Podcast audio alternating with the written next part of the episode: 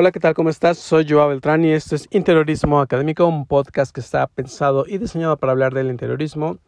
Y en esta miniserie, ya me sentí como presentador de televisión, y en, esta, en este color de esta miniserie de la psicología del color en el, en el interiorismo, hoy vamos a hablar del el color negro. Tururún, turururún.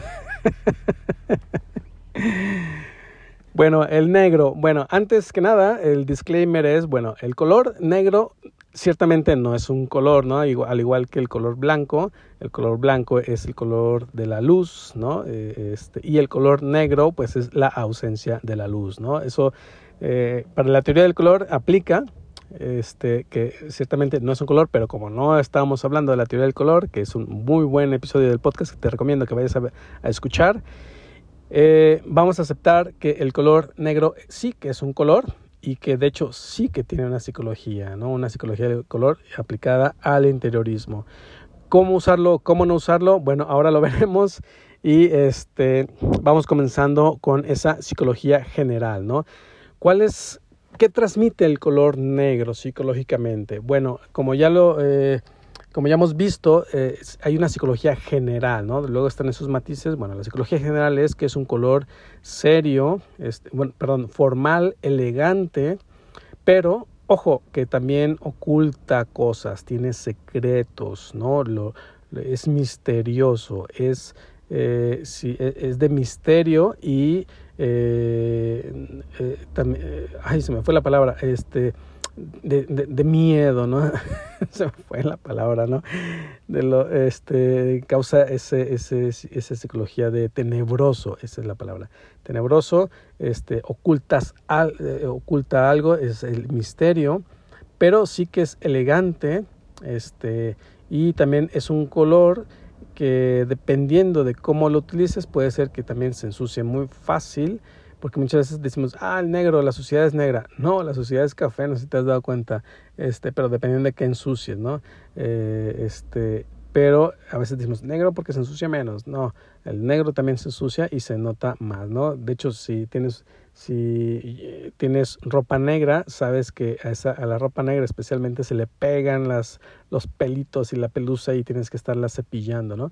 Entonces, eh, eh, un poco ocurre lo mismo con el negro en el interiorismo, ¿no? Si tienes ahí algún mobiliario negro, también se, todo se le pega, todo se le pega y todo se le ve. Bueno, y a partir de esto, entender eh, que la, eh, psicológicamente el color negro es eh, elegante, pero misterioso, debemos entender que tiene dos vertientes. Tiene un lado positivo y un lado negativo. por lo tanto, debemos de tener cuidado mucho al utilizar el color negro. De hecho, el color negro en el interiorismo es, es complejo de utilizarlo. Sí que, bueno, complejo eh, si te vas un poco más, más, allá de, los muebles, porque, porque casi muchos muebles son en color negro, las cerrerías negras, algún anaquel negro, eh, eso se ve perfecto y eso es muy fácil de, tomar la decisión de que sea negro. Pero a veces eh, pintar un muro negro, pues ya ahí tiene su complejidad. Hay, los sillones son negros, eh, los cojines son negros. Sí que, sí que está muy presente el color negro en el interiorismo, pero en, en, en, en la decoración, este, no, no pintamos, precisamente no pintamos eso, en muros, muros, muros negros, este, pisos sí que se ven muy bien, a lo mejor sí está más presente lo que yo pensaba, a lo mejor sí está más presente lo que yo pensaba el color negro en el interiorismo, pero ojo, eh, a veces no es negro, es gris Oxford o es un gris este, un, un, negro grisáceo, ¿no? Entonces, eh, ojo, ahí hay otro matiz, la psicología del gris, ya la veremos más adelante, sí que, sí que la tiene.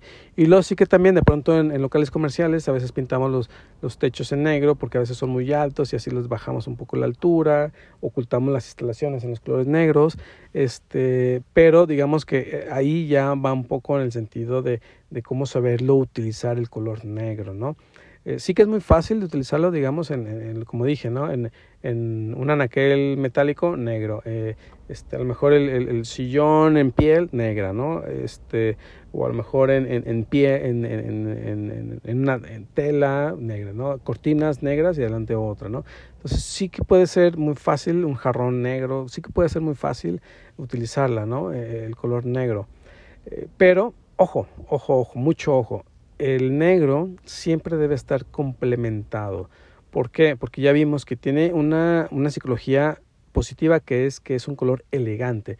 Por eso los muebles, por eso los anaqueles eh, o las herrerías son en color negro. Y si tú ves una madera teñida en, en, un tono negro, que les llaman en petróleo, este, pues se ve bien. Fíjate que se ve elegante, esa madera se ve elegante. Si tienes un piso que, por ejemplo, Luis Barragán eh, le encantaba el piso negro con esta piedra volcánica de basalto, eh, de hecho la puso en su, en su estudio de Tacubaya en Ciudad de México, se ve increíble, se, ve increíble se ve increíble. Yo, yo lo único que le hubiera preguntado a Barragán es cómo cómo pasas el, eh, trapeador en una piedra volcánica, ¿no? En tu casa me, diría, así, así yo hago, así, así se pasa, como todas las casas, ¿no? Pero, este, eh, y, se ve increíble, pero ahí se ve elegante, ¿por qué? Porque está el mensaje complementado con otros colores. En el ejemplo del, estudio Tacubaya de, de, Luis Barragán, que te recomiendo que veas fotografías, si no lo conoces, está increíble. Es una, de hecho, es, es, es una obra este, patrimonio de la UNESCO, si mal no recuerdo.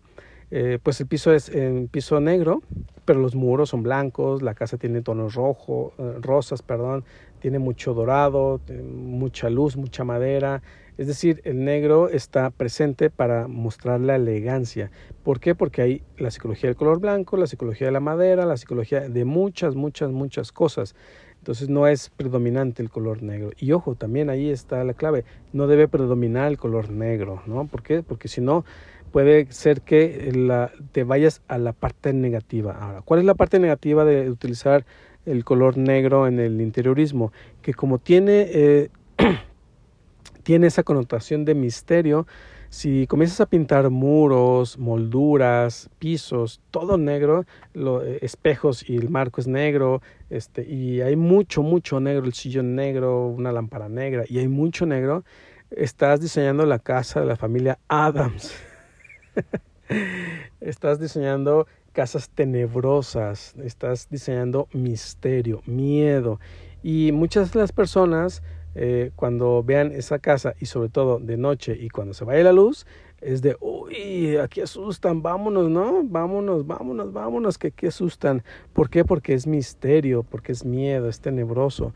Entonces, si tú estás provocando ese efecto y lo complementas con cosas, por ejemplo, este, joyería, ¿no? Que se ve así que, que eh, la, la, la, madame este, viuda negra se acaba de quitar sus alhajas y las dejó en la mesa. Uy, aquí, cuidado, por ahí anda eh, la, la viuda negra.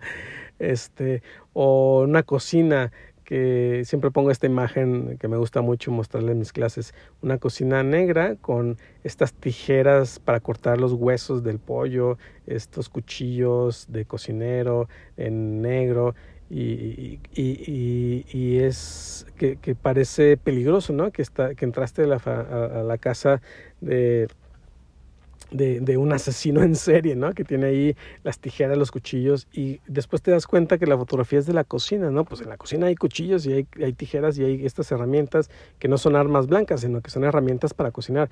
Entonces, eh, ahí el, error es complementar el color negro con otro mensaje que son la presencia de, de cosas, eh, armas, ¿no? De, de, de, armas blancas, cuchillos, eh, este, eh, un rifle ahí que ponga, ¿no? Y luego una cabeza de, de venado, de Dios perdone, ¿no? El, dueño de esta casa.